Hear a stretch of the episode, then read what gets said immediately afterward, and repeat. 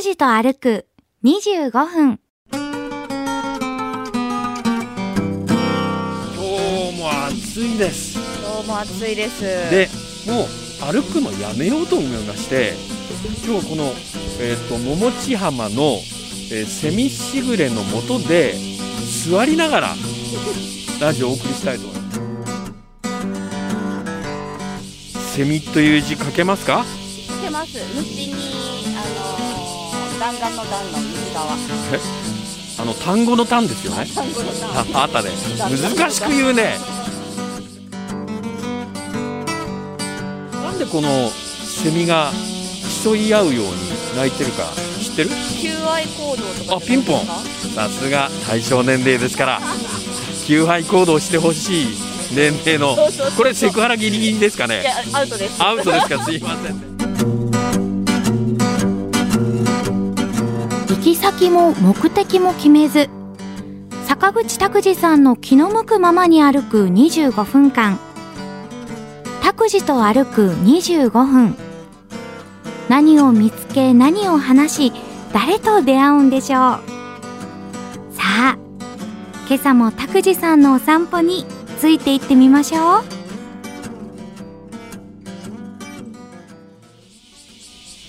おはようございます坂口拓司ですおはようございます。勝木かなです。えー、拓司と歩く25分この番組はリサーチなし打ち合わせなし、えー台本なしインタビューなしグルメリポートなし編集なし反省会なし予算なし8つのなしでお送りしております、えー実はロケ日の今日は夏のある日であります、えー熱中症警戒アラートが発表されておりましてもう、え2週間以上続いてますねはい。えーえー環境省と気象庁が2年前令和2年の7月から関東甲信地方で施行しまして、えー試験的に導入しまして去年から全国で、えー運用対象になりました。熱中症警戒アラート、えーこんな猛暑の中歩きながらの番組の収録はやめておきましょう。というような声は会社のどこからも上がりませんでした。もう悲しい食卓職員。人望がないんでしょうね、ええ。そんなものです、えー今や相手をしてくれるのはあ心優しい勝木かなとですね ご近所の犬だけでございます。寂しいもんでございます。とんでもないえです。えロケやめようと勝木かなに LINE で伝えましたら珍しく即レスでした、ねそんなものでございます。えー今年令和4年2022年の夏はですね猛暑になるっていう風にずいぶん前から、えー予測が出ておりました6月でもあの全国で大変なとんでもない最高気温観測しましたんで、えー8月と9月の残暑、えー恐ろしくなるんじゃないかっていう風に言われてたんですけれども今日も暑いです今日も暑いです。でもう歩くのやめようと思いまして今日はこの、えー、と桃地浜の、えーセミしぐれの下で座りながらラジオをお送りしたいと思います。危ないですからね。まず。そうですね実はこれあのひらめいたのは、えー北九州市八幡東区のあの、えー命の旅博物館？命の旅自然博物館のところであ座りまして。ーはい。であの座った時あ座ってラジオするのもいいんじゃないかなと。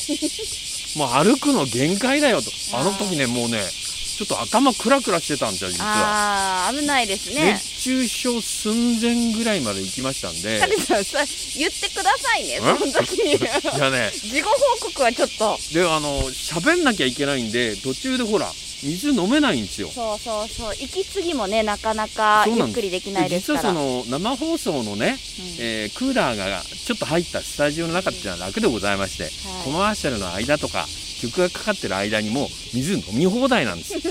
ねあのー炭酸飲料はさすがにあのゲップが出ますんで、えー自粛はしておりますけれども、はい。もういろんな好みのドリンク飲み放題な環境でいつもやっておりますからね、そんなやわな体はこの猛暑の歩くっていう放送に、えー耐えられなくなりまして去年はよくやったよね。いやー2021去年は。年どうしてましたっけ？3本撮りやったやん。唐津街道の。あれ夏の最中でしたよ。あれ危険ですよね今から。そうそう。それから 能古の島の4本撮り。うわ地獄。地獄でしたよね。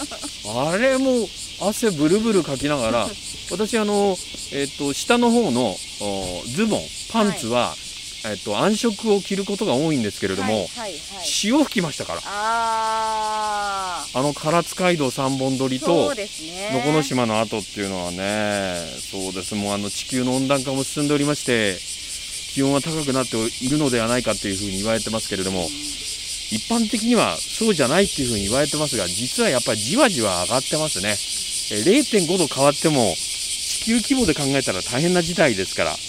ねえーまああの今日はセミしぐれの中で、えーお届けするわけですがセミという字書けますか？かけます。虫にあのー弾丸の弾の右側。え？あの単語の単ですよね？弾語の弾ああったね。難しく言うね。弾丸の弾。さすが。虫編に単語の単と書きまして、えーセミです読めるけれどもなかなか書けない漢字の代表格だと思いますけれども、セミシグレセミシグレと聞きますとあの風流さも感じるわけですけれども。実際聞きますとねちょっとあの暑さが倍増しそうです、ええ。でなんでこのセミが競い合うように鳴いてるか知ってる？えー、求愛行動とか？あピンポンさすが対象年齢ですから 求愛行動してほしい年齢のこれセクハラギリギリですかね？アウトです。アウトですか？すいませんね。どうもねあのもっと泣いてほしいと。もっと泣いてほしい、えええーホモ・サピエンスのオスから泣いてほしいっていう。わかりやすくえそうです。あなかなかね分かりにくいんだよね。い。わばその恋のえっ、とつばぜり合いしてるわけですよねセミシグレっていうのは幼虫の時には何年も地中に潜って潜んで泥だらけで地上に這い出して木の幹をこう登って成虫になっての寿命は、えーおよそ1ヶ月というふうに言われてますね。はい。幼虫7年で成虫7日という種もおります。セミの一生短いんでまあうるさく鳴いてもまあいいじゃないかというような人間としては許す気持ちになれるわけですよ、えーそんな虫です、えー虫編に単語の単と書いてセミっていうふうに言うふうに、えーえー読むっていうふうに言いましたけれども私好きなセミに関する言葉の中でほう。つセミっていうのがありまして。はい。えっと、空気の空、からっていう字にセミと書きまして、うつセミっていうふうに読みますけれども、セミの抜け殻を表す言葉ですけれども、すごいですよね。セミの抜け殻っていうふうに言わずに、うつセミっていうこの、なんか、民族的なうん。文学センス。はい。これはやあはり、飛んでる飛んでる。さっきのセミがそこ。あ、そうだ。あ恋人が見つかったんでしょうかね。で恋人がいないからいわゆるこう枝を渡るように葉っぱを渡ったんでしょうかね。今ね。へえ下から見てたらね不思議ですね。えこのうつセミ私あの学生の頃にえー知りましてもう皆さんご存知あの「源氏物語」で出てくるうあのフレーズですよね。架空のあの女性の通称でございました。あのこの世に生きている人間にも使いますし、えー古語のあの「うつ惜しみ」が変化したものではないかというふうにも言われております。ね、あの光源氏がうつセミのところに忍んだら高知っていうあの、ねえー略称を解きながら逃げられるっていう確か話だったと思います。間違ってたらすいません。私よりももっと詳しいあの源氏物語何度も、えー読み込んだっていう方いらっしゃるでしょうからね。そういう方、えーもし間違ってたらあー申し訳ございません。最初に謝っておきます。先がいいですね。そうそうなんかなんせねあの経済しか勉強しておりませんでしたんでね。あ経済学部そうそうそう。文学部はねだいぶへー。弱いですね。でね今日はこういうこともあろうかとですねこの温度のデータをはい。調べてまいりました。こんなことは番組始まって以来じゃないですかね。いつもはこう事前にあまり調べ物しないんですけれどもジンマシンが出そうですから。8月の1日時点の、えー福岡市の最高気温っていうのを並べてみましょうか。はい。これねインターネットで無料公開されてます。で私がおぎゃーと生まれた、えーおよそもう60年以上前の昭和36年1961年のデータはーん8月1日福岡市の最高気温29.5度。え？最低気温24.9度でその10年後昭和46年1971年大阪万博の翌年ですけれども福岡市の最高気温は35.7度最低気温は25.2度。この辺りからちょっとこうギアが入る感じですよね。でここの10年の差すごいですね。そうですね、えーまああのいわゆる高度成長で、えーコンクリート製の建物が立ち始めたっていう頃じゃないですか、えー、うかつなことここれも言えませんけれども。さらに10年後昭和56年1981年の8月1日の福岡市の最高気温は34.4度。でさらに10年後平成3年1991年の8月1日の福岡市の最高気温は34.8度、えーその10年後が35度ちょうど。その10年後が31.5度。そして、えー令和3年2021年の8月1日の福岡市の最高気温は34度ちょうど。だからデータを俯瞰して、えーこう手繰り寄せればですねじわじわやはり上がってますね。上が。ってますね。はい、これ便利であの気象データっていうのは一般公開もされておりまして時間ごとの、えーざっくりした天気とか降水量も分かるようになってます。はい、今日は一体どれぐらい日中気温が上がるんでしょうか。もうビクビクですね。体温ぐらい上がるのは普通の状況になりましたんで、もう繰り返し申し上げますが、熱中症警戒アラートが発表されております。気をつけてくださいね。もう仕事なんて、もう適当にしてっていうふうにはいかないんだな、これが。そうですね。外で仕事をしてる方はとってもね、この歩く25分もね、できれば再放送分で、過去に流した分を流してもいいんじゃないかとか、ちょっとよぎりましたけれども、よぎりますね。ねやはりそれやはりそれは失礼じゃないかなと思いまして、えーしっかりと収録をしておりますけれども。はい。私たちがあの時折ね、えーロケで利用します車はい。一般的な乗用車の、えー室温って日中どれぐらいになってると思います？うわーこれはあれでしょはい、うもう60度とか。はい、それぐらいいくんじゃないですか？と思うでしょ？はい。もう気温が35度おあるいは35度以上になりますと室温はなんと75度まで上がってる生卵から目玉焼きができるあの、えー映像というのはボンネットの上では昔よくやってましたよね、はい。無茶なこと。はい。今だから室内でできるわけですよ。えー。卵が加熱によってタンパク質が熱変性、えー熱凝固して固まりますから、えーっと一般的に言いまして卵の白身の方は60度ぐらいで固まりまして65度でえー流動性がなくなって80度で完全に固まります。で卵の黄身の方は65度前後で固まり始めて70度で完全に固まりますから室内温度75度としますと黄身は完全に固まると。いうことなんですよ。へえそんなに高いんですか？ええ、だからね、えー、と例えば、まああのペットボトルのドリンクを室内に置き忘れてはい。あのパンパンに膨れているとか。危ない危ない危ない。そうですよ。それからね、えーよくある事件ですけれども小さなお子さんを一人きりにしたら事故につながる可能性があります。うそれからペットね。んいやー危ない危ない。そうなんですよ。あの、クーラー入れっぱなしだから大丈夫だろうと思ったら、エンジンが止まることもないわけじゃありませんから、クーラー止まったら犬が大変なことになりますからね。くれぐれもご注意いただきたいと思います。えーまあ、あまりね、えーペットの方はニュースにはならないんですけれども、不幸なことに、えーならないように、えーまあ、愛するペット、お犬のことは、まあ、大事にしてあげてください。はい。うわー、このセミしぐれね、あのー聞いてて涼しさは感じないね。そうですね。もう暦の上では、この収録日は夏のある日なんですけれども、えー立秋は超えておりますんでちょっとこう秋めいたものをこの収録の途中で感じてもいいんですけれども、えー風も吹かなくなりました。そうですね。無風です。嫌です。日中あの汗っかきの方は T シャツを何枚か着替えられると思うんですけれどもお着替えになると思うんですが何枚ぐらい着替えますかね？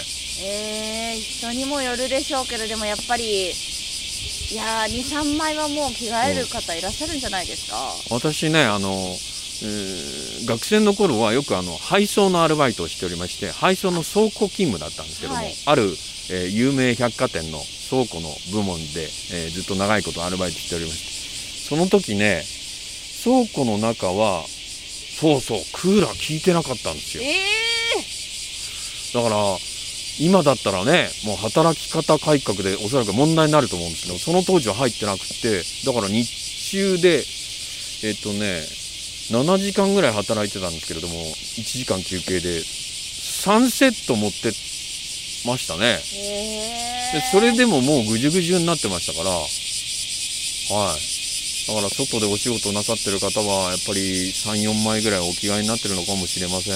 で最近あのユニフォームに採用されているあの洋服の生地ってポリエステルが入ってるパターンが多くてあのなんて言うんでしょうか汗のことだけを考えたら張り付きますけれども綿の方が吸い取ってくれてありがたいですよね。天然素材の方がねうん。綿とか麻とかの方は。通気がいい気がしますよね。ポリは乾きやすいけどねうん。汗かいてる状況じゃちょっと厳しいという、はい。うん。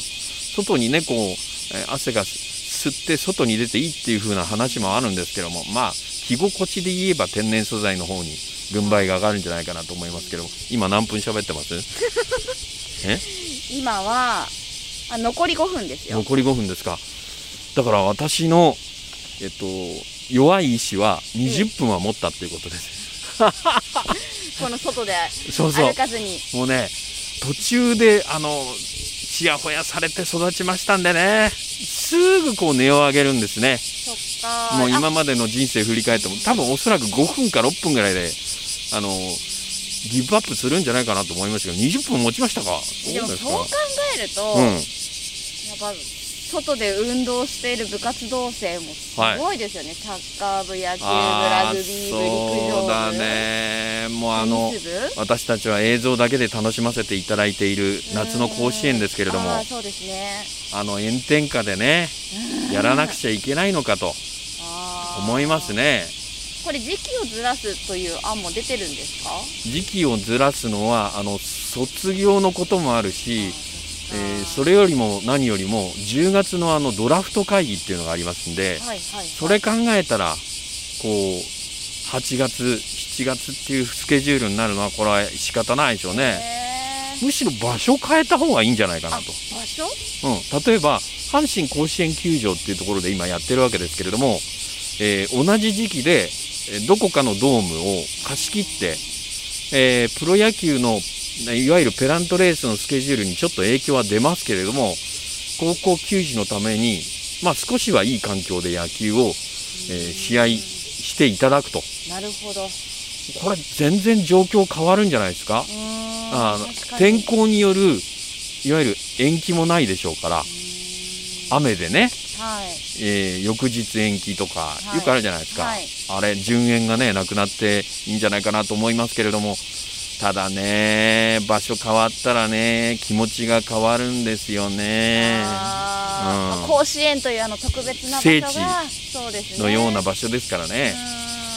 私もあの吹奏楽やってたじゃうんない。ですか、えええ。吹奏楽やってたら、えー昔不問館っていう、不問館。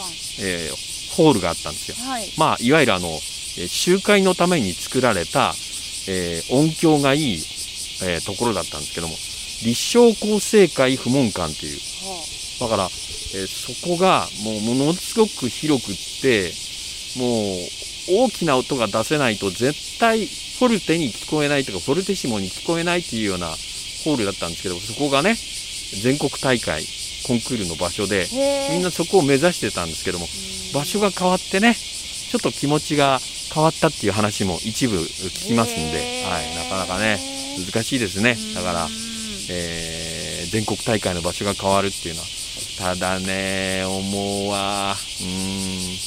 えっ、と、ピッチャーの投げすぎとともに、この会場のことっていうのは、うん、まあね、議論の訴状に乗せていいんじゃないかなと思いますね。これぐらい気温が変わってきたんで、もう考え始めてもいいと思いますよ。考え始めたって実際に変えるのは5年とか10年かかるでしょうからね。はい。今日は、えー歩く、うー拓司と歩く25分。そうそう。番組タイトルもちょっとおぼろげになってきまして。大丈夫ですか？ね、そうですね。えー、拓司と歩く25分。えー今日はセミシグロの中からあお送りしておりますけれども、いかがでしょうか？かえって暑く感じてダメだっていう、そういう方もいらっしゃるかもしれませんけれども、えーちょっと次の場所もひらめいておりますんで、えーそういう涼しくなるような場所で次は放送しようかなと思います。あ、最後にね、えーちょっと嫌な数字なんですけれども、ええ熱中症のこのお亡くなりになる方、増えてますね。えっとね、えー2001年からの5年間、2001年から2005年までの5年間の平均死亡数は、年平均で335人だったんですけれども、2016年から2020年までの5年間の平均死亡数、お亡くなりになった方の年の平均の数は、1117人。え？だから、3倍以上。3倍だだから熱中症は気をつけた方がいいっていうことですよ。これだけクーラーの性能が上がっててもそうなんですね。へええー年間1000人超えが続いておりますんで、このところは、まあ、特徴は65歳以上の高齢者の死亡が、死亡者のうちの8割超えているということです。ご高齢の方っていうのは、あの、体温の調節機能があ低下しますからね。熱が体に溜まりやすいっていうふうに言われてます。年取って、まあ、加齢とともに暑さとか喉の渇きも感じにくくなっているんで、自覚のまないまま過ごしてしまうっていう。だから熱中症に、えーなり始めても適切に対処することがあなくって重症化するっていうリスクもありますんで、ちゃんとあの飲みましょうね。そうですねえー飲みたくなるのはキンキンに冷えたドリンクだと思いますが体のことを考えたらいわゆるあの常温普通の温度のドリンクをゆっくりゆっくり飲むのがいいそうですよ。なりました。はい。歩数ゼはいロです、ゼロ当たり前じゃないですか。座ってるんですか今日は？距離もゼロ。あゼロ。カロリーは分かりません。あ喋ってるだけでしょうそうでねすね。いわゆるこう下先三寸の 消費カロリーぐらいですから。まあ5か10ぐらいじゃないですかね。えそんなもんなんですか、はい。20分喋って、ええー、タクジと歩く25分、坂口タクシとお勝木かなでお送りしました。今週はこの辺で。